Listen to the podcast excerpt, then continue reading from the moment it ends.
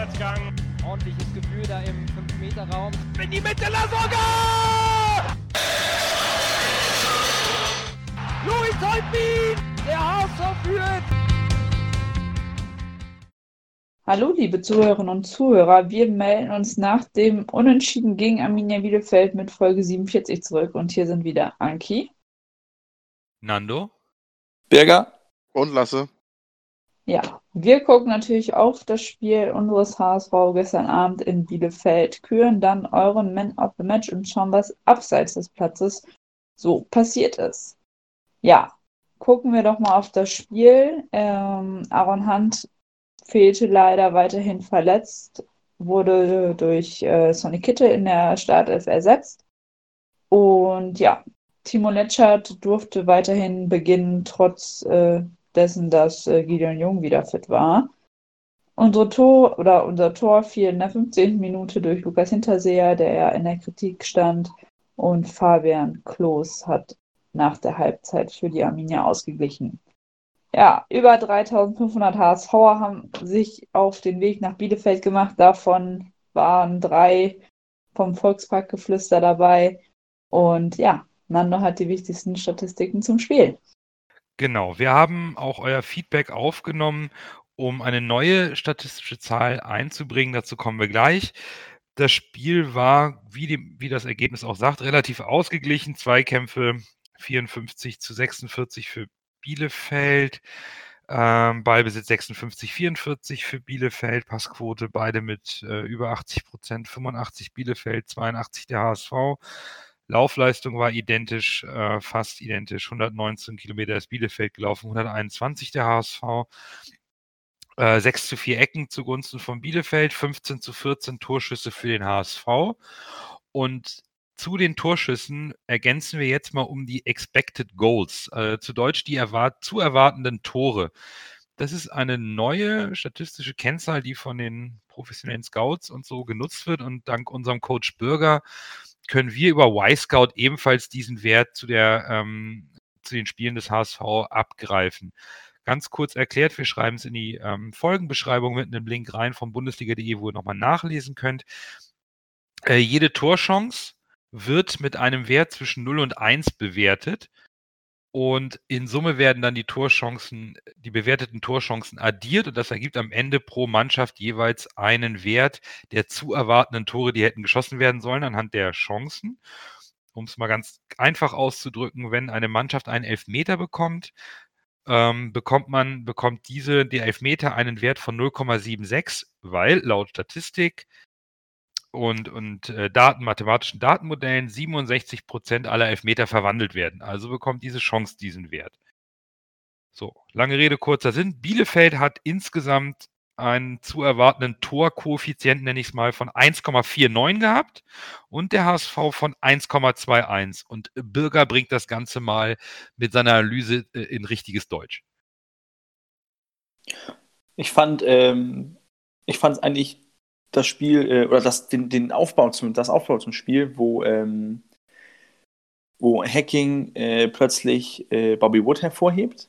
Ähm, das, find, das fand ich ganz interessant, dass plötzlich Bobby Wood ähm, als, als äh, eine Perspektive kam. Äh, dann ähm, dann habe ich mit einem, ähm, einem dänischen HSV-Fan, einem Freund von mir, darüber gesprochen, was äh, wir haben gesprochen, was, was wird das jetzt wohl bedeuten, was können wir erwarten. Äh, mein Tipp war eigentlich, dass der HSV sich relativ weit hinten stellt, äh, Bielefeld die Initiative überlässt und, ähm, und dann einfach versucht, diese, diese Flanken dann auf ähm, zu verhindern. Äh, was ich dann im Spiel irgendwie nicht äh, wiedererkennen konnte, denn ich fand, wir haben eigentlich Bielefeld früh gestört jedoch auch, äh, sobald Bielefeld ähm, wieder Ballbesitz und, und aus deren äh, Phase 1 gespielt, also das Spiel vor, der, vor unserem ersten Pressing, wenn sie vorbei an unserem ersten Pressing war, also das von, von Harnik, Hinterseher und, äh, und Jatta, dann haben wir uns eigentlich ganz schnell äh, stabil organisiert und, und standen dann auch relativ tief und haben die dann, dann das Spiel überlassen. Ähm, wobei wir dann auch nach Ballgewinn äh, ziemlich schnell äh, nach vorne gespielt haben. mit längeren Pässen und auch mit, ähm, mit mehr direktes Spiel. Äh, fand ich, hat eigentlich ganz gut funktioniert für uns. Ähm, da durch dieses, ähm, dieses wechselwirkende Pressing und so, also so sehe ich auch das, ähm, das Tor entstehen, dass, äh, Biele, dass der Bielefeld-Spieler da vergisst, wo Hinterseher steht und ihn einfach direkt äh, zuspielt. Ich weiß nicht, ob das bei, bei Sky auch so deutlich war, dass man von der, bei der Wiederholung vom Tor ganz, ganz deutlich sieht. Er spielt Hinterseher zu. Hinterseher dreht, ich glaube, dann in ein, zwei Züge Richtung Tor und der Spieler greift sich da ins Gesicht und setzt sich einfach halbwegs hin, bevor das Tor schon gefallen ist. Ich fand dann, die Szene fand ich klasse. Auch äh, großen Lob an Hinterseher, wie abgezockt das war mit, mit, den, ähm, mit, mit der Chance. Einfach reingemacht. Ähm, fand ich super. Bobby Wood hätten wir bestimmt noch hinterm Stadion den Ball gesucht auf dem Parkplatz. Äh, ich glaube nicht, dass er den reingemacht hätte das sagt man so Bauchgefühl. Ähm, in der zweiten Halbzeit weiß ich nicht, was Bielefeld umgestellt hat. Aber irgendwie haben wir da äh, das Spiel ein bisschen aus der Hand gegeben, waren nicht mehr so in Kontrolle, wie wir in der ersten Halbzeit waren. Ähm, ich weiß nicht, ob das von der Einwechslung von äh, Reinhold Jabo lag oder was äh, ähm, Uwe Neuhaus umgestellt hat.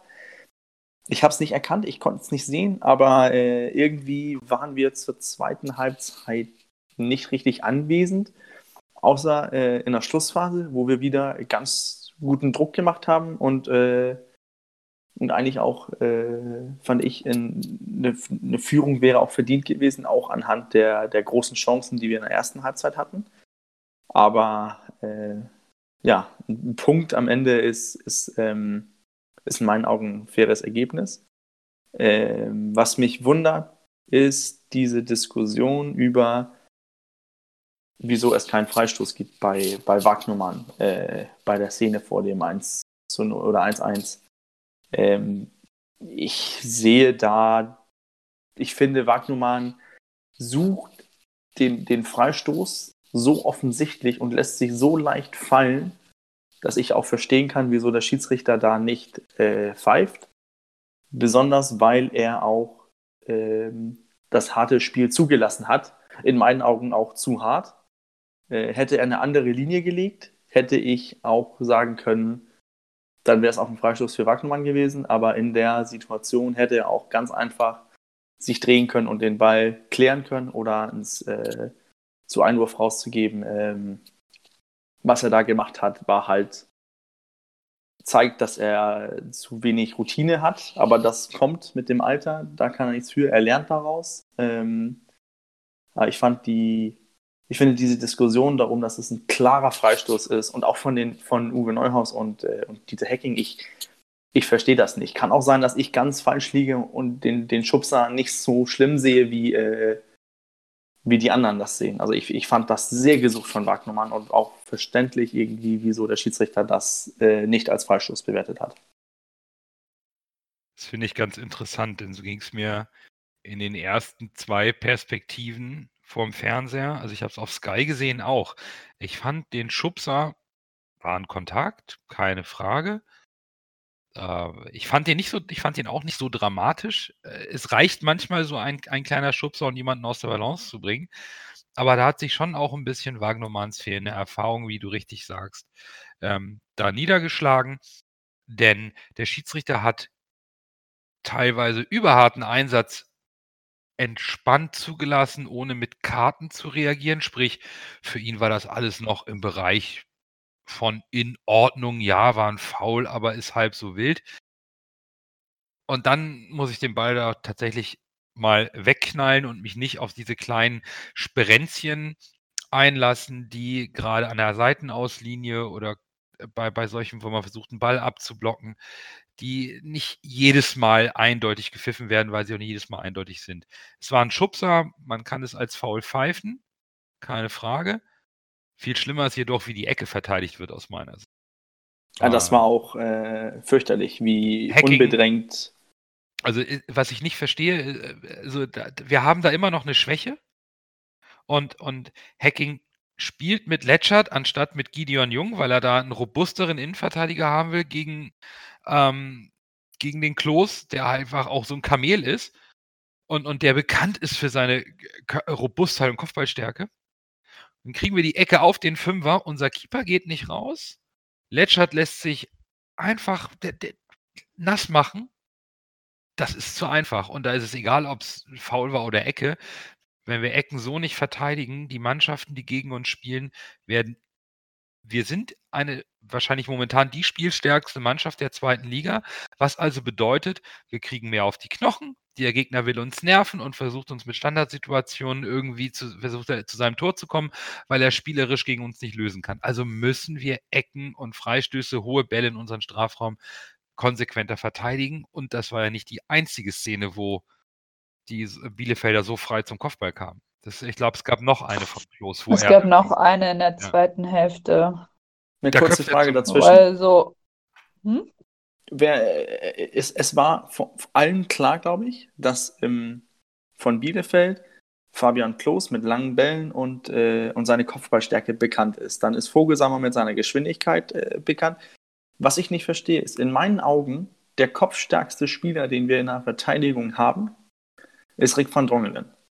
Wieso steht der nicht bei, äh, bei Klos? Das wundert mich, wenn man weiß, dass ein Spieler so derbe ist, kopfballstark ist, ist wie Klos. Ist Rick van Drongelen wirklich der kopfballstärkste Verteidiger? Also ich äh, sehe im Kopfball eigentlich Letschert als besser an. Mhm, jung auch. Und äh, äh Rick hat äh, sich bei, bei Kopfwellen äh, schon so das manchmal verschätzt.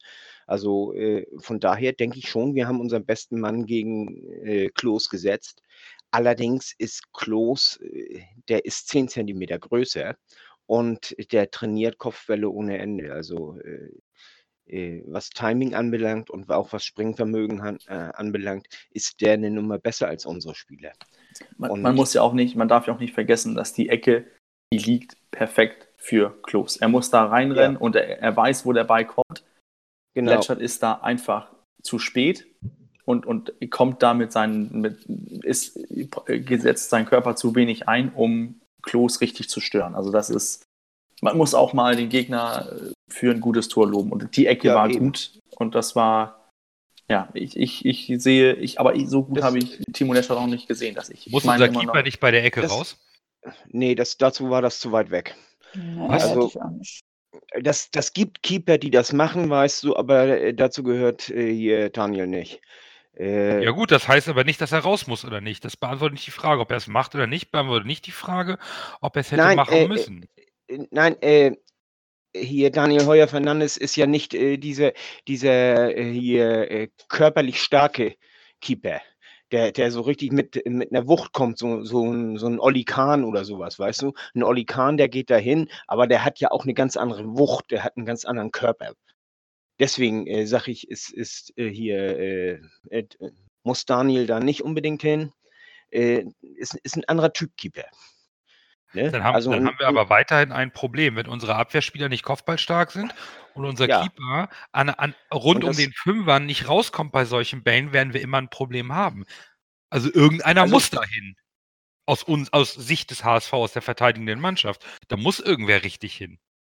Also wenn er einen Meter näher dran ist, der Ball, weißt du, gehört Heuer Fernandes dahin. Aber so äh, muss er dann nicht hin. Dazu war er zu weit weg, der Ball. Also da, da ist die Gefahr zu groß, dass er da nicht hinkommt zum Ball. Und ein Keeper, wenn er rauskommt, muss er den haben. Und, und äh, er, wird, er wird zu leicht weggedrückt und alles. Also äh, sicherlich, äh, das ist ja nicht das erste Mal, dass wir es ansprechen. Äh, unsere Ecken offensiv wie defensiv sind eine Achillesferse. Das, das, ist, das ist ganz klar, da, da brauchen wir gar nicht drüber diskutieren. Das ist so. Äh, ich möchte aber nochmal zum Foul zurückkommen. Äh, Vogelsammer hat äh, hier Waggenmann ja äh, des Öfteren geschubst. Das ist ja, äh, ich glaube, der dritte Schubser. Er, er kam erstmal an, ein Bodycheck, ein leichter Bodycheck, dann nochmal geschubst und dann den, beim letzten Schubser, weißt du, fällt äh, Wackenmann denn hin? Und äh, von daher ist das eigentlich schon, das ist ein Freistoß. Also äh, da, da lasse ich auch nicht mit mir diskutieren. Das ist ein Freistoß. Das, das, äh, das muss er pfeifen. Bin ich auf Vitus Seite. Das ist absolut. Ich falsch. auch. Das sind die Stadionleute.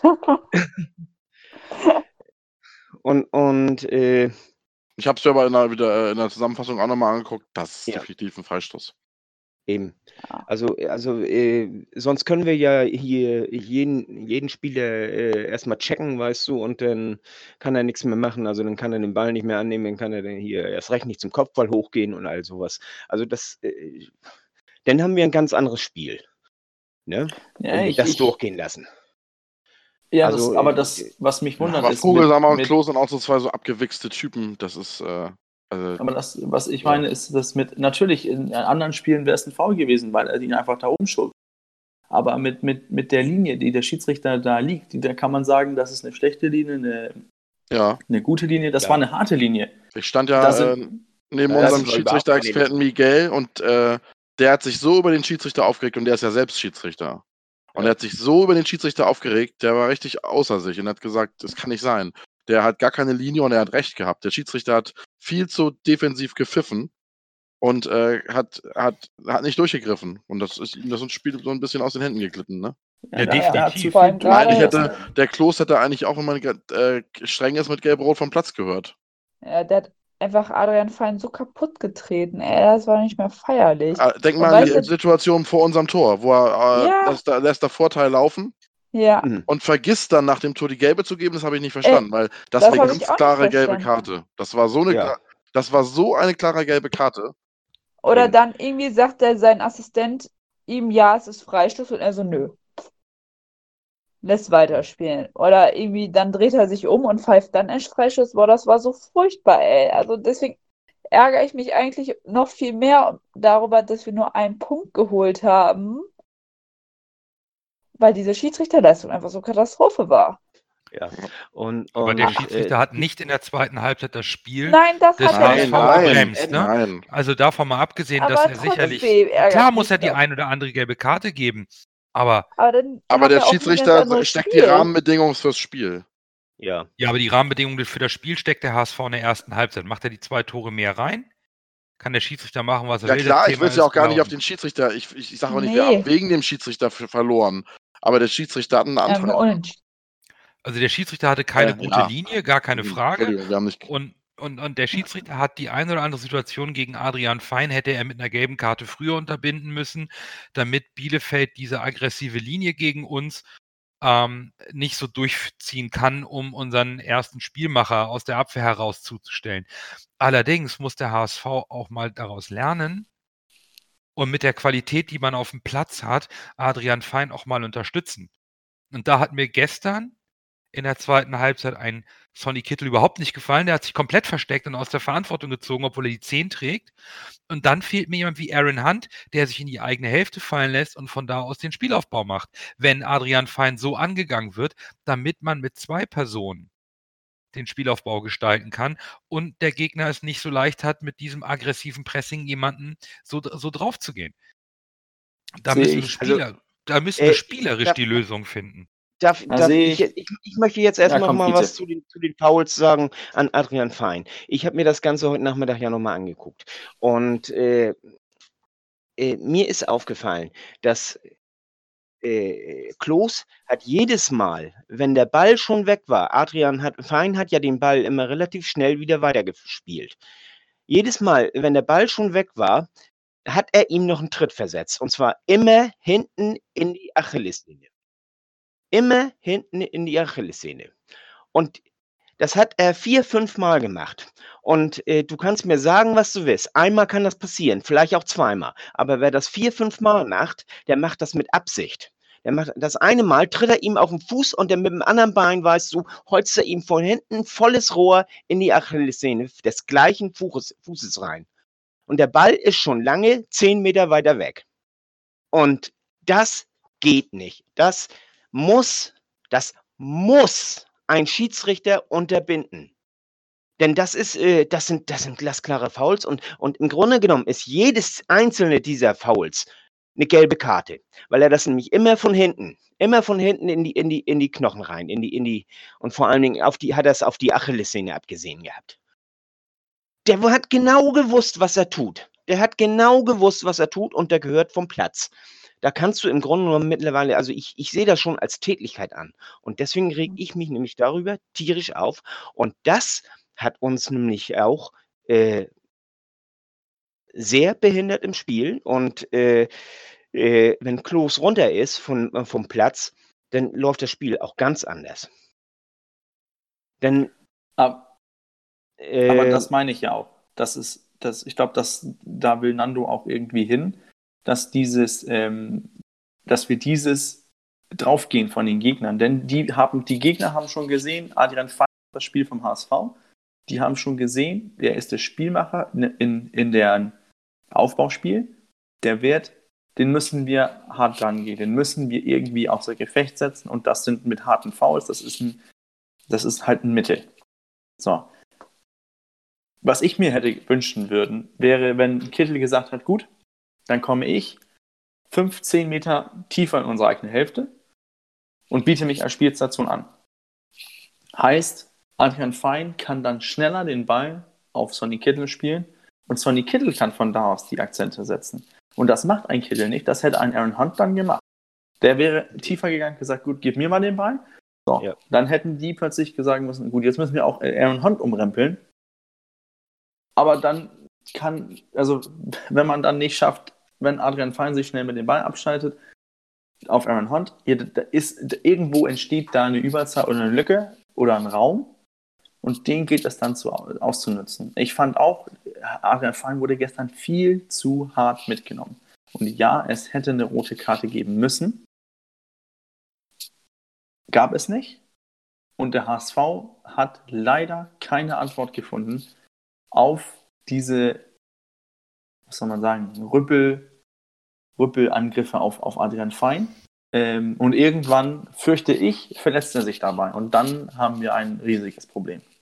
Ja, genau. Wir haben ja auch über Twitter eine, äh, von Jochen, äh, haben wir ja auch eine Frage bekommen, woran lag es eigentlich, dass wir in der zweiten Halbzeit den Zugriff verloren haben. Ähm, ja, wir haben ja schon gesagt, Kittel war irgendwie gar nicht so anwesend auf dem Platz. Fein wurde immer viel zu hart gefault. Ähm, ja, meines Erachtens war es auch irgendwie immer so, dass einer wurde immer von uns verletzt behandelt, sodass wir immer in Unterzahl waren. Kam mir zumindest so im Stadion vor. Ähm, wie seht ihr das? War Bielefeld einfach aggressiver oder wie seht ihr die Rolle von Jatta?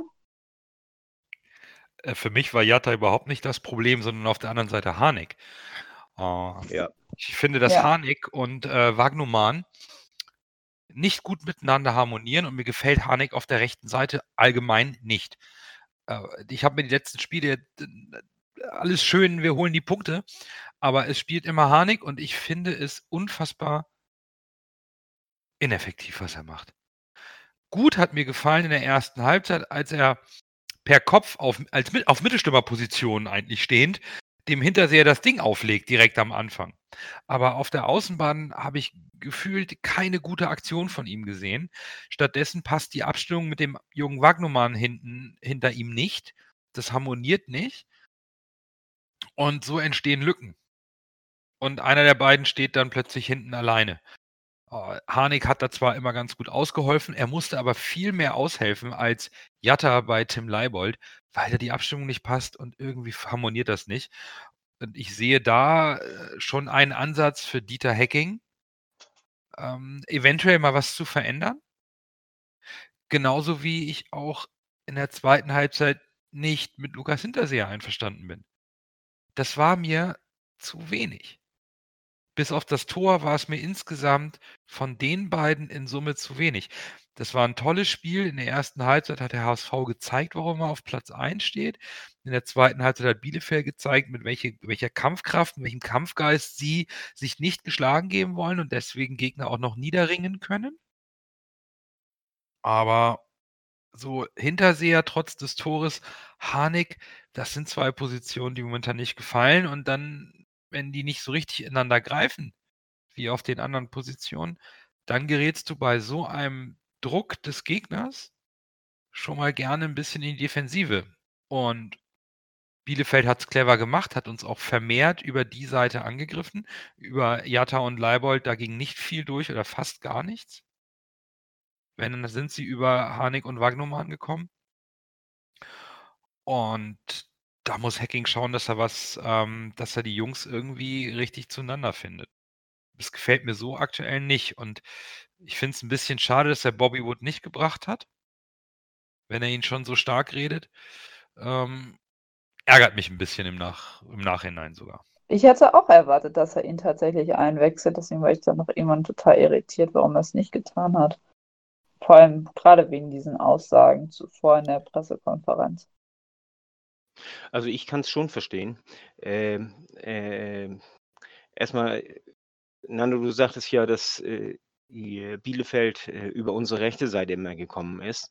Äh, das liegt aber auch daran, dass die mit äh, Vogelsammer und Hartl äh, zwei gute Leute auf der linken Seite haben, während, äh, wie heißt der noch, Sodu, glaube ich, oder irgendwie so, oder Sedu, oder und, und äh, Edmundson äh, auf der rechten Seite, die haben keine gute Leistung gezeigt gestern. Und äh, vor allen Dingen der Edmondson, äh, nachdem er Hinterseher das Tor vorgelegt hat, äh, konntest du ihn vergessen, äh, muss man ganz ehrlich sagen. Und nachher, hier haben die ja mit äh, auch, auch hier leicht umgestellt und, und ja Boden ein, ein, hier eingesetzt in der zweiten Halbzeit.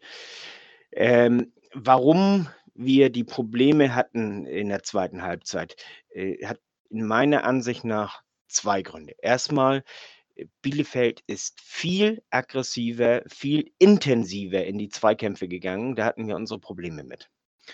Das ist, äh, hatten wir ja gerade eben schon. Und dann eben, wie Nano ja auch schon festgestellt hat, äh, Kittel und Hinterseher, die haben äh, äh, offensiv eigentlich gar nicht mehr fest äh, hier äh, stattgefunden. Also, also Kittel, Kittel war in der zweiten Halbzeit vollkommen wirkungslos. Der hätte viel früher rausgemusst.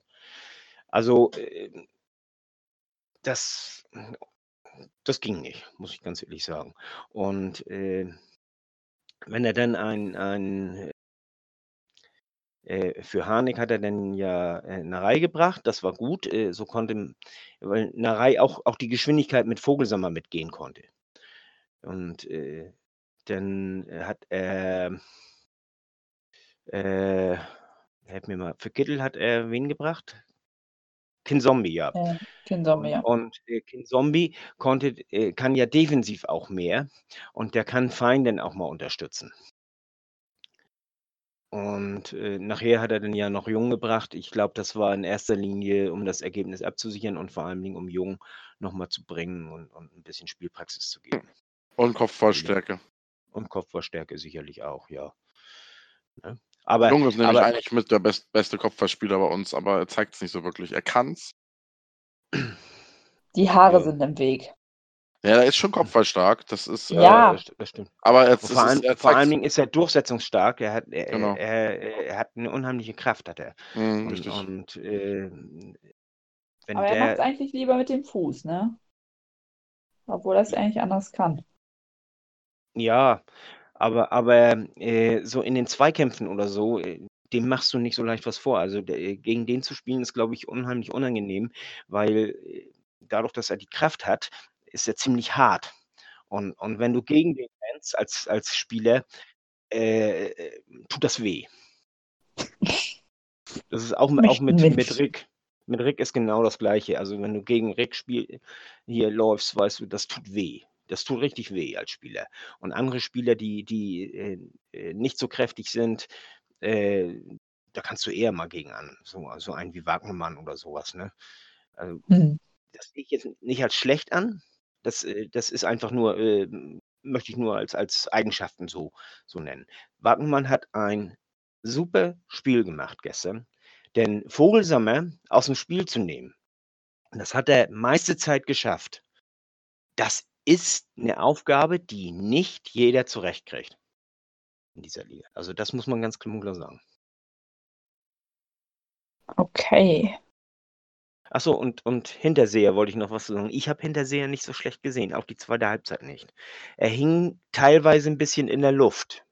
Aber letztendlich, er ist der Stürmer, der vorne, der vorne stehen soll und, und der, der im rechten Moment äh, auch mal anlaufen soll und all sowas. Und äh, wenn das Spiel sich weiter in unsere Hälfte verlagert, und das war ja der Fall in, in der zweiten Halbzeit, äh, dann hängt er ein bisschen, bisschen in der Luft. Dann, dann ist er aber nicht derjenige, der nach hinten gehen soll und, und in der Abwehr aushält. Nö, das, Das nicht. ist, äh, das ist mit, mit Harnik und, und äh, Jatta ist das schon eher so und Kittel dann eben auch, äh, äh, muss dann eben auch mit zurück. Aber, aber Hinterseher ist derjenige, der vorne dann eben auch bleiben muss und, und äh, auch mal einen langen Ball. Und, und Harnik, was mich, mir auch gestunken hat, äh, Van Drongelen hat zwei, dreimal äh, versucht, ihn mit einem langen Ball ins Spiel zu, zu nehmen und äh, äh, Harnik ist gar nicht losgelaufen. Der ist dann gleich beim, beim Außenverteidiger von, von hier äh, Bielefeld gelandet. Und äh, also das, das hat mich aufgeregt. Das hat mich richtig aufgeregt.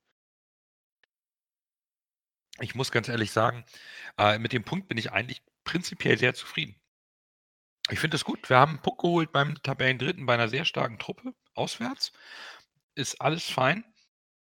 Aber Nee, man hat schon gesehen, die ein oder andere Problematik gibt es bei uns im Kader noch. Und deswegen sagen auch immer alle, das wird kein Spaziergang. Und das konnte man auch gegen Bielefeld meiner Ansicht nach ganz gut erkennen. Ja. Es fehlt der Truppe immer noch der Lösungsansatz, wenn ein Gegner laufintensiv presst. Jetzt mal weg von, ob sie überhart faulen oder nicht. Aber den Druck, den sie aufbauen, auf Adrian Fein mit ein, zwei Mann anzulaufen, wenn sich dann nicht die Möglichkeit beim HSV aus dem Spiel ergibt, den Ball schnell zu einem weiteren Spielmacher zu geben, kommen wir in Probleme. Da muss ein Kittel lernen, sich fallen zu lassen. Jerry Duziak hat es ganz toll gemacht, übrigens äh, am Montag.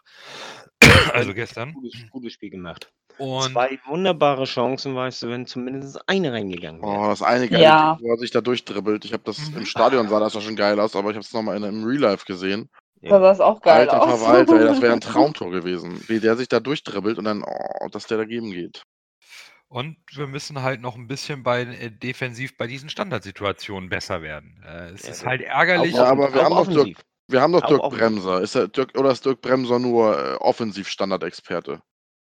Ich weiß es Aber die nicht. sind ja auch nicht so er, doll. Er ist Ich eigentlich noch immer, Standardexperte. Ich vermute einfach mal, dass, dass äh, Hacking und Bremser äh, Den Fokus auf an, woanders drauf legen, ja. genau den Fokus Ich woanders verstehe es aber nicht. Ich verstehe, ich kann verstehen, dass man vielleicht den Hauptfokus nicht auf Standards setzt, aber Standards sind im Fußball so wichtig. Ich verstehe das nicht. Äh, Zumal, ähm, wenn man so spielstark auftritt wie der HSV, bleibt einem Gegner eigentlich nur die Möglichkeit, mit langen Genau, Bällen oder über Standardsituationen zu versuchen, regelmäßig vor unser Tor zu kommen, weil wir alles andere einfach abfangen und lösen. Ja. Und, und, und, und unsere Abwehr steht ja bombastisch gut. In Summe, Ja. wir haben immer noch die beste Abwehr der Liga. Ja. Wir stehen super. Wir kriegen diese dummen Tore über Standards und ich, ich, ich kann mir vorstellen, umso länger sich das durchzieht, dass man immer wieder mal so ein Tor kassiert, umso mehr Unsicherheit kommt auch in unser Spiel bei solchen Situationen. Das würde ich halt gerne unterbinden. Es ist, ähm, ja, es ist Jammern auf hohem Niveau, um Gottes Willen. Ja, klar. Nach dem zehnten. Spieltag Tabellenführer mit einem tollen Torverhältnis und grundsätzlich überzeugen wir jedes Spiel äh, Klar, ich- auch, ich auch bin- spielerisch. Aber Hättest du mir vor dem Spiel gesagt, wir spielen jetzt in Bielefeld, ich hatte ja Angst vor dem Spiel, wir spielen jetzt 1-1, hätte ich es unterschrieben. na, Aber na, nach, na dem, klar, aber nach dem Spielverlauf jetzt, finde ich, ärgere ich mich schon darüber. Das sind eigentlich zwei verlorene Punkte. Also mir geht es auch so, ich ärgere mich auch über die verlorenen Punkte. Ähm, äh, wenn man jetzt sieht, okay, die er- erste Hälfte haben wir dominiert, die zweite Hälfte hat äh, Arminia dominiert, äh, okay, ist in Ordnung, unentschieden, ist gerecht. Aber wenn wir in der ersten Halbzeit unsere Tore machen, dann, Dann kommt Bielefeld nicht in der zweiten Halbzeit. Nee, dann ist, Dann, dann ist, und dann, ist, haben wir dann nämlich unsere zu, ja. drei Punkte locker in der Tasche. Und Ja. das ärgert mich, dass wir in der ersten Halbzeit nicht Genau. unsere Tore gemacht haben. Da liegt das nämlich dran. Das ist die Hauptursache. Und wenn du dann die drei Punkte gegen Bielefeld holst, kannst du auch mal gegen Stuttgart verlieren. nee, jetzt, jetzt ist Schluss. Also- ist so, jetzt ist So, Schluss. jetzt, äh, wir Genau, haben acht nächst- Tore. Wir haben Also- acht Tore kassiert. wie viele von denen haben wir durch, direkt durch Standards äh, kassiert? Bielefeld ist eins. Ich glaube, das ist das Erste, was wir nach Standard Das, das meine ich. Ich, ich, ich, ich, hab, ich, sehe, dass, dass, ich sehe, dass wir die Standards halt äh, nicht besonders gut verteidigen. Das sehen wir. Aber direkt nach Standards, ich glaube, ich, ich kann mich an den anderen Toren nicht erinnern, die wir da, wo wir plötzlich so schlecht bei defensiven Eckbällen sind. Ich, ich sehe das irgendwie nicht. Ich, ich, ich, ich- kann mich auch irren. Ihr dürft mich da gerne irgendwie korrigieren, aber ich, ich, ich kam auf das Tor von Also es, ging, Bielefeld. es ging ja um Standards um, um, und hohe Bälle, ne? Aber, Also aber gegen hohe Bälle, das ist, das ist halt, da kommen andere Mannschaften auch schwer ran, weil es als, oder kommt auch an, wie du verteidigen möchtest. Also hast du da hinten 2,80 Meter Leute stehen, die köpfen da alles weg. Und wenn du das nicht hast, aber die 2,80 Meter Leute können auch kein Fußball spielen. Das ist immer ein Geben und Nehmen. Das, das meine ich ja. Wenn wir jetzt, sagen wir es mal so, wir, haben, wir können das ja mit auch einem Spieler, den wir noch im Kader haben. Wir können ja sagen, gut, wir brauchen eine defensive Kante, die, ähm, die alles wegköpft. Wir schmeißen Papa rein, Van Drongelen geht raus. So. Jetzt ein Spiel und dann meckern Leute, dass Papas Aufbauspiel, das sind lange Bälle ins Nirgendwo. Ja, wir haben ja eben darüber gesprochen, dass es nicht unbedingt, unbedingt an den Spielern liegt, sondern an der Aufteilung. Also es geht jetzt auch nicht darum, dass man sagt, wir verkassieren alle Tore nur nach Ecken. Es ist einfach ein Eindruck, der entsteht, Genau. ähm, dass wir bei Standardsituationen oder Flanken in unseren Strafraum, hohe Bälle, nenn es wie du Ja. willst, anfällig sind. Und wir haben diverse Tore über die Flügel bekommen. Ich glaube, gegen den KSC haben wir einen nach der Ecke und einen anderen war auch eine, eine Flanke in den Strafraum. Aber ich weiß es jetzt auch nicht mehr genau. Beim, bei der Ecke bin ich mir ziemlich sicher, dass das 3 zu 1 durch Gordon eine, eine, eine Ecke war, die er auch mit dem Kopf verwandelt hat. Ähm, wir hatten aber auch in den letzten Folgen immer wieder darüber gesprochen, Daniel Heuer Fernandes sah nicht so gut aus bei hohen Bällen. Ähm, die Abwehr sah das ein oder andere Mal nicht so gut aus. Es, äh, wir suchen ja, wir jammern ja auf hohem Niveau bei so einem Torverhältnis, sowohl spielerisch nach vorne. Aber wenn du das äh, Saisonziel erreichen willst, was der HSV hat, ich spreche es jetzt mal nicht aus, dann musst du auf hohem Niveau meckern. Äh, Ganz klar, weil sich zufrieden zu geben, ist, glaube ich, ähm, auch der falsche Weg. Es geht ja nur darum, dass, dass man, obwohl man so gut dasteht, immer noch gewisse Schwächen hat, die man abstellen muss. Genau. Aber Und mehr das- ist das- es gar nicht. Nee, nee, das, und das, das überleg, mal, auch. überleg mal, wie kopfballstark Mario Gomez ist. Äh, und um, um äh, Berger mal zu unterstützen, ich meine, ich habe irgendwo mal gelesen, eine von 50 Ecken geht rein. Und äh, Danke, dann ist eben, Eine von 50. ja, Ja, ich, das ist, 50 ich meine, das war meine jetzt- Statistik aus der Gut. Premier League. Ich will jetzt nicht nachlesen, wie viele Ecken der HSV kassiert hat, aber mindestens schon zwei Gegentore in dieser. Ähm, Ja, aber, aber äh, ja, also äh, statistisch gesehen über, über alle Mannschaften. Ne? Mhm. Und, und äh, äh, kann sein, das kommt aus der Premier League, kann sein, das kommt aus, aus Spanien oder so, das weiß ich jetzt nicht. Aber ich meine, ich habe diese Statistik mal, mal äh, gehört und ich lass das 40 sein, lass das 60 sein oder so. Äh, da kommt es gar nicht drauf an. Wo ich drauf hinaus will, ist, äh, dass ich denke, wie, wie Lasse ja auch schon sagte, Hacking legt seinen Fokus auf, auf andere Sachen, äh, wohl wissend, dass eben die Ecken nicht, nicht so gefährlich sind, wie viele annehmen, statistisch gesehen. Also deswegen, äh, deswegen wird das nicht so intensiv trainiert äh, wie äh, vielleicht Passtraining oder, oder Laufwege oder so. Ich weiß es jetzt nicht. Und, und wir sind ja nicht rein zufällig spielerisch so gut, sondern ja auch, weil wir es trainieren. Ne? Und, und du kannst nicht alles trainieren. Du kannst, du musst deine Schwerpunkte setzen und Hacking legt die Schwerpunkte eben dahin. Und, und äh, wie gesagt, auch, auch hier äh, äh, ganz gezielt, vermute ich, also da gehe ich von aus, äh, ganz gezielt, wohlwissend, dass wenn er an dieser an diesem Ding dreht, dass er da dann eben nicht die, die großen Erfolge hat. Pro, pro Trainingsminute oder wie soll man sagen? Oder pro Trainingseinheit oder, oder Was? das Thema führt wirklich ewig weit. Ne? Es gibt ja eine Ja. Ja, ja. Gegenstatistik zu einem. Ähm, und die erste, von der ich von der ich weiß, von dieser äh, ist, ähm, dass bei der WM 2018, bei der Fußball-WM 44 Prozent aller Tore nach einer Standardsituation fielen. Das würde also die Bedeutung von Standardsituationen, Freistößen, Ecken, ruhender Ball deutlich mehr aufwerten als jede 50. Ecke geht rein. Freistöße, Und Ecken, Standardsituationen. ja, Freistöße und Elfmeter. Nicht zu vergessen. Die zählen nämlich auch. Und, und es sind äh, viele Aber- Tore durch, durch, äh, äh, hier, durch Elfmeter und, und Freistöße entstanden. Ich würde Ja. gerne wieder zu unserem HSV Ja, zurückkommen. gerne. Ja. Wir sind viel zu viel bei Statistiken. Ja, Viel zu gerne. viel Mathematik hier jetzt am späten Abend. Ja, äh, Ja. ich, ich wollte nur eben sagen, äh, dass das wahrscheinlich der Grund ist, warum Hacking äh, äh, Andere sein Schwerpunkte Train- setzen. andere Schwerpunkte im Training setzt. Oh, gut. So. Kann ich, kann ich das Thema kurz dann so, so ab, Ganz abschließen? schnell. Mache ich ganz schnell.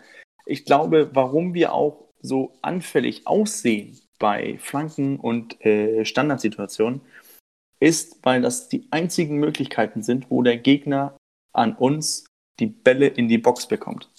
Weil durchspielen gegen uns geht irgendwie nicht. Da kommen, die, die kommen damit Ja. nicht durch. Und die, die versuchen das gar nicht. Die versuchen nur Flanke und hohe Bälle und äh, Standards.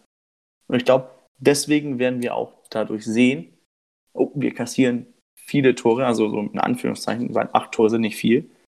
Viele Tore durch Standards, durch Flanken oder durch hohe Bälle. Jetzt können wir weitergehen zum nächsten Match. Genau. Bevor wir zum Man of the Match kommen, ja, Samstag, Topspiel im Volksparkstadion, fast ausverkauftes Haus, gibt nur noch Restkarten. Äh, ja, Stuttgart hat jetzt zum zweiten Mal hintereinander zu Hause verloren. Davor war es gegen den Tabellen, damals Tabellenletzten Wien Wiesbaden, jetzt gegen den Tabellenvorletzten Holstein Kiel, 1 zu 0 Heimniederlage. Holger Badstuber ist mit einer gelb-roten Karte vom Platz geflogen. Das DFB-Sportgericht hat ihn heute zu einer Strafe von zwei Spielen verdonnert, aufgrund seiner nicht so netten Äußerung, die er beim Runtergehen gesagt hatte. Wird also uns nur, wird also in der Liga, im Ligaspiel fehlen, allerdings dann nicht nächste Woche Dienstag im DFB-Pokal. Was sind, wir hatten ja Stuttgart schon kurz angerissen, was sind eigentlich eure Tipps für das Spiel? Gute Frage. Die Davi fällt auch aus.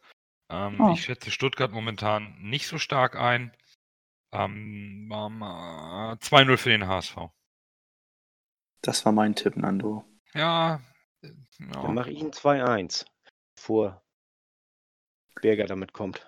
Ach, dann sage ich 3-1. Hui. Mann, das wollte ich sagen. Nicht. 4-2. Pff. Jetzt kommt Lasse. Klasse. Äh, mein, mein Tipp war äh, tatsächlich auch 3-1, weil ich glaube, ich weiß, ich habe immer, Mario Gomez ist so ein Spieler, der wird gegen uns treffen. Und weil wir Amici über Kopfballstärke- Würde ich nehmen, ne? Also, wenn, er, wenn er dann spielt, ich würde aber auch drei Tore von Jairo nehmen, aber ich würde auch drei Tore von Heuer Fernandes äh, nehmen. Hauptsache gewinnen das. okay. okay, okay. Nur wo, wo wir jetzt über Gomez und so, äh, äh, über Kopfverstecke gesprochen haben, äh, das ist nicht, Gomez und so ist natürlich genau so ein Spieler, der uns nicht liegt. Aber Gomez, man, egal was man sagen kann über Gomez, das ist ein Spieler, der hat noch Qualität. Der hat nicht. Nee, das, äh, ich meinte das im positiven Sinne. Ja, ja, das ist. Naja, ich, ich, ich fürchte schon, dass, dass Gomez da irgendwie schon seine, seine Qualität, die er hat, egal ob er jetzt 36 ist, äh, seine Torjägerqualität hat er immer noch. Er weiß, wo das Ja. Tor steht. Aber Ich spielt halte er Gomez für überhaupt? einen sehr guten Spieler. Ist, ist Gomez überhaupt gesetzt beim VfB Stuttgart? Nein. Nee, also äh, er wird meistens eingewechselt, so wie ich das Ah, okay. Ja. Es spielen Gonzales spielt von Anfang an und Der andere. ähm, Der andere. Silas. Die haben jetzt echt zwei Spiele nicht gut gespielt, Stuttgart. Ich hoffe mal, dass jetzt wirklich gegen uns die, deren Knoten platzt. Ich, Ja. Man also ich- weiß ja, wie es ist. Ich freue mich, Mangala wiederzusehen, wobei der sich bei Stuttgart auch noch nicht so richtig durchgesetzt hat. Ähm, bin aber natürlich auch nicht traurig darüber, dass äh, Bartstuber und die Davi fehlen und gewisse Stuttgarter nicht in Form sind. Ähm, das äh, soll uns recht sein. Auf Twitter haben schon viele gesagt, schade, dass Bartstu Bartstuber fehlt, weil, äh, weil er schlecht ist. Also, pf, oh, das ist, ähm, Ja. Oh, das ist. das ist eine mutige Ansage. Ja, kam von einigen VfB VfB-Fans und von einigen HSV-Fans die Aussage. Also, äh, Ich hab's, ich sehe es ja auch die, so. könnte, die könnte auch von mir kommen. Ich sehe Okay. ihn lange nicht so gut, wie sein Name ist. Barth Stuber ist für mich irgendwie HSV-Spieler vor ein paar Jahren. Also ein Spieler, der seine frühere Karriere war richtig gut, äh, hat seine Meriten alles in Ordnung, aber das jetzige Niveau, was er abliefert, ist einfach nicht gut genug. Vergleich äh, Ivica Olic oder. Van der Vaart. Oder Einfach, dass, dass die Qualität, die einmal da war, irgendwie nicht mehr da ist. Und da fehlt irgendwas. Und was es ist, kann ich leider nicht einschätzen. Also äh, einerseits die, die Schnelligkeit ist bei ihm nicht mehr vorhanden und äh, auch äh, das Timing in den in Zweikämpfen. Deswegen kriegt er ja ständig auch immer wieder seine, seine hier Gelbkarten und äh, gelben Karten und, und fehlt deswegen. Also, Ist ja nicht das äh, erste Mal gelb-rot, glaube ich. Das Ja, die gelben Karten Also- kriegt er ja, weil die Schiedsrichter alle Muschis sind und die Regeln zu hart. ja, Okay, stimmt. also äh, ich weiß nicht. Ähm, Holger Bartstuber ist Stammspieler beim VfB Stuttgart dieses Jahr, hat zwei Tore gemacht und zwei gelbe Karten kassiert. Ich finde das jetzt alles mal nicht so dramatisch für einen Abwehrspieler. Ähm, und ich finde es ein bisschen hart zu sagen, also gerade äh, HSV-Fans hm, sollten die Kirche im Dorf lassen. Aber okay. Also äh, er hat äh, diese Saison schon in acht Spielen drei gelbe Karten und eine gelb-rote gekriegt. Also das ist sportlich, finde ich. Sportlich. Genau, Und- kommen wir doch zu weiteren Sportarten. Okay, Fiete, ich wollte dich nicht unterbrechen.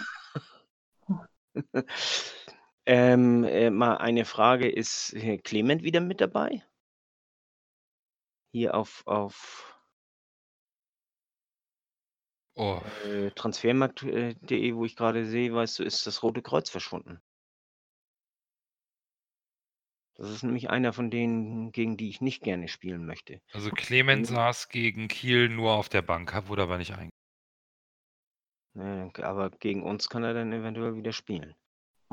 Er war ja verletzt. Und Ja. Seit Der, 9. der macht mir Angst. seit 9.10. ist er wieder in der Mannschaft, im Mannschaftstraining. Ja, okay. Und dann ist er äh, gegen uns wird er höchstwahrscheinlich mindestens eingewechselt. Hm. Ja. Ja, Das ist ein guter wir. Spieler, ja. Aber natürlich, Stuttgart spielt, ist, ist auch nicht auf, umsonst auf Platz 2. Das ist schon eine Hammertruppe, die die haben. Und das, ist, das wird auch ein schweres Spiel. Die Aber ich- individuelle Leistung ist, ist die beste der Liga. Da brauchen wir gar nicht drüber diskutieren.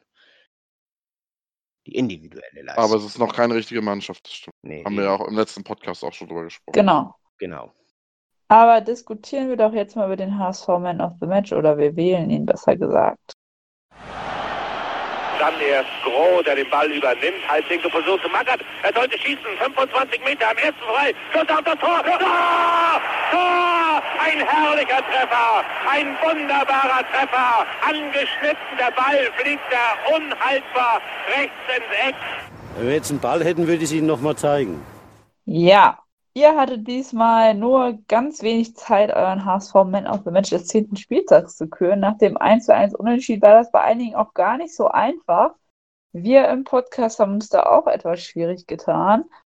Äh, ja, nach dem Spiel im Stadion gestern wusste ich erstmal so gar nicht, wen ich wählen sollte. Dann habe ich mir heute nochmal die Highlights und das Spiel so ein bisschen im Real Life angeguckt und wähle Jeremy Ducek als meinen Man of the Match.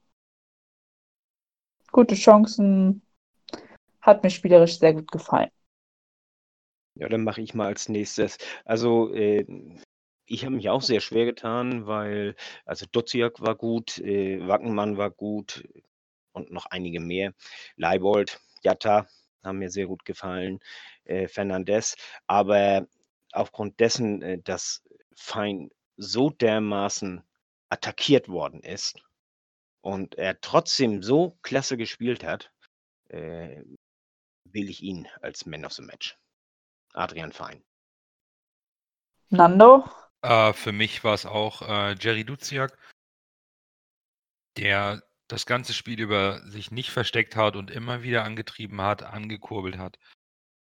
Das imponiert mir. Der Junge ähm, ist nicht unangefochtener Stammspieler und steht selten im Fokus, bringt aber hervorragende Leistung. Und das ist wirklich stark, was der Junge bringt. Und, das, und für mich war es halt gegen Bielefeld gestern Duziak. Da schließe ich mich an. Für mich war auch Duciak äh, Man of the Match. Aus den Gründen, die Nando genannt hat. Das imponiert mir. So ein bisschen so ein, so ein äh, Holtby, nur noch ein bisschen technischer begabt. Finde ich. Okay, beim Coach war es ja sehr eindeutig. Burger, wen hast du gewählt? Äh, die Argumente eben waren super gut. Hätte die hören sollen. nee, ähm, ich fand, ähm, es war eigentlich eine, doch für mich eine, eine schwere Wahl, äh, denn ich schwankte zwischen Adrian Fein oder auch äh, Jeremy Duziak. Und zwar so schlimm, dass ich mir, ähm, dass ich mir doch die Statistiken von den beiden Spielern ange angeguckt habe. Da kommt der Coach raus. Durch, durch, den, äh, durch die Statistiken, statistischen Werte dann doch für Adrian Fein entschieden, weil er einfach das, die mehreren gelungenen Aktionen hat, hatte. Deswegen Adrian Fein für mich Man of the Match. Okay, Nando, dann löst doch mal auf, wen unsere Zuhörer gewählt haben. Leider haben wir nicht ganz so viele Stimmen einsammeln können in der kurzen Zeit oder weil es vielen schwer gefallen ist. Ist ein bisschen schade. Wir haben nämlich nur äh, sechs Votings erhalten. Und äh, von, nach diesen sechs Votings hat Adrian Fein äh, den, den Man of the Match für das Spiel gegen Bielefeld gewonnen, vor ähm, Heuer Fernandes auf Platz 2 und Jerry Duziak auf Platz 3. Das bedeutet natürlich auch in der Gesamtwertung hat sich nicht viel verändert. Fein vor Jatta und Kittel auf den ersten drei Plätzen. Ja, auch nach dem Stuttgart-Spiel habt ihr natürlich wieder Zeit und äh, die Möglichkeit, euren Man of the Match zu wählen. Äh, wir haben es noch nicht abgesprochen, ob wir zwischen Ligaspiel und Pokalspiel aufnehmen. Deswegen sage ich es jetzt einfach mal. Hashtag fürs Ligaspiel HSV MOTM 11. Hashtag fürs Pokalspiel HSV MOTM DFB 02, ne? Ja. Ja, ja ist erst Runde 2.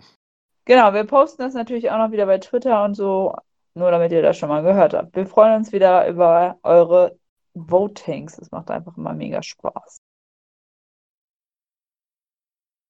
Genau, gucken wir, was abseits des Platzes die Woche noch so passiert ist. Ähm, Kyriakos Papadopoulos, unser allerliebster Papa, wurde in die U21 äh, versetzt. Also nimmt nicht mehr am äh, Profitraining teil. Ähm, ja. Was bedeutet dies jetzt für die Mannschaft? Was sagt ihr zu dem Zeitpunkt? Ich meine, es war eh klar, dass Papa nicht mehr gesetzt ist, nicht mehr Stammspieler, nachdem man Everton, Letchert und so weiter geholt hat. Ähm, ja. Hacking was hat dazu noch was ganz, ganz Entscheidendes gesagt. Äh, er hat ein Gespräch mit Papadopoulos geführt oder zwei und hat ganz offen seine Position dargestellt als Trainer. Papadopoulos hat daraufhin gesagt, ich möchte den Verein entsprechend verlassen. Dadurch entsteht eine Situation, die störend wirken kann. Daraufhin hat auch Papadopoulos gesagt, komm, ich gehe auch in die U21. Das passt. Wenn ich das jetzt richtig noch im Kopf habe, hat es auch Papadopoulos so angeboten. Der HSV kommuniziert es ganz direkt. Da gibt es keine Mauschelei und nichts und damit ist das Thema gut. Dass Papadopoulos nicht zufrieden ist, dass er unter Hacking keine Chance in der ersten Mannschaft bekommt. Nachvollziehbar. Das ist, äh, sollte jeder Spieler sein, wenn er keine Chance hat. Wenn er sich natürlich dann dazu äußert und sagt, komm, dann schließen wir das Kapitel hier so gut es geht ab, dann ist auch die Versetzung vollkommen okay. Weil Papa ist dann einfach auch kein kein Gewinn im, im Training. Das, das, äh, warum? Äh, es ist ganz sauber und offen kommuniziert worden.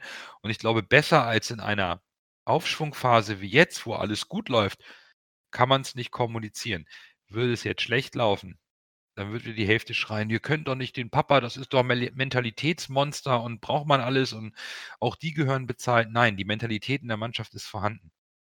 Da hat ein Rick van Drongelen einen Schritt nach vorne gemacht. Andere Spieler auf dem Platz, äh, wie auch ein Tim Leibold, haben Führungsaufgabe übernommen. Du musst jetzt auch Papa nicht mehr nur als Mentalitätsmonster irgendwie noch auf der Payroll haben. Ich finde das so prima gelöst und auch die einzig richtige Entscheidung. Ja, und wenn man, was man so hört, was man so hört, äh, hängt er sich in der zweiten im Training voll rein und, und äh, äh, scheint da auch recht glücklich zu sein und, und äh, hier räumt auch mit auf anschließend und so, räumt die Tore weg und also nicht, dass er da mit irgendwelchen Starallüren bei der zweiten angekommen ist und muffelt oder irgendwie so. Also von daher denke ich, alles richtig gemacht.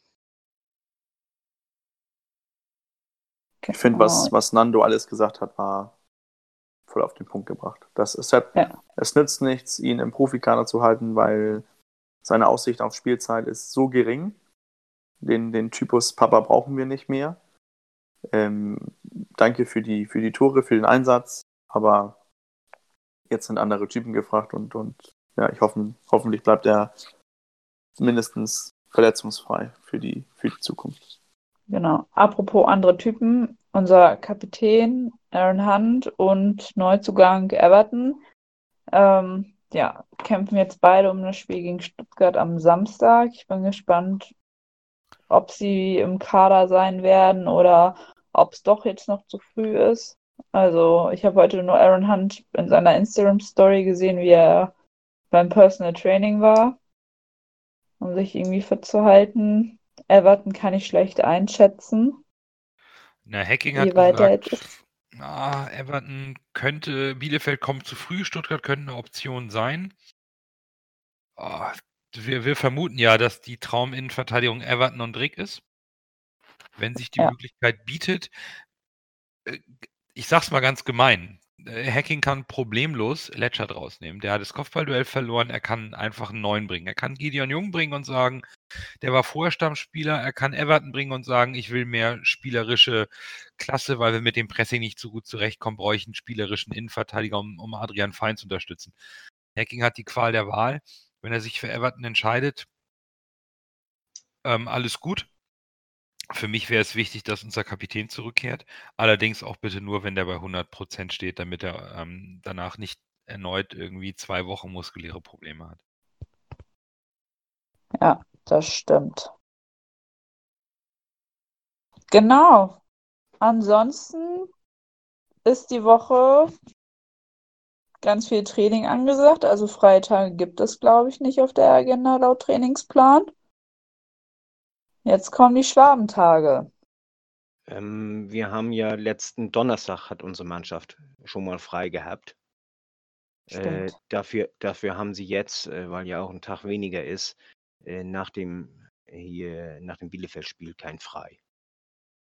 Und zu äh, Everton, also zu unserer Abwehr möchte ich auch nochmal sagen, es ist ja auch gut möglich, dass wir Sonnabend mit äh, Letschert spielen oder, oder, oder eben Jung und dass Everton dann womöglich fürs Pokalspiel kommt.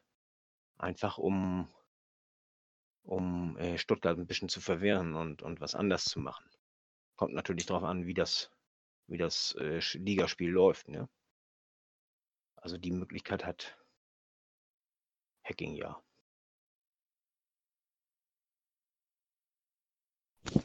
So ist es. Ja, dann sind wir durch für heute, wo wir noch so viel länger über den HSV rätseln, diskutieren, analysieren können.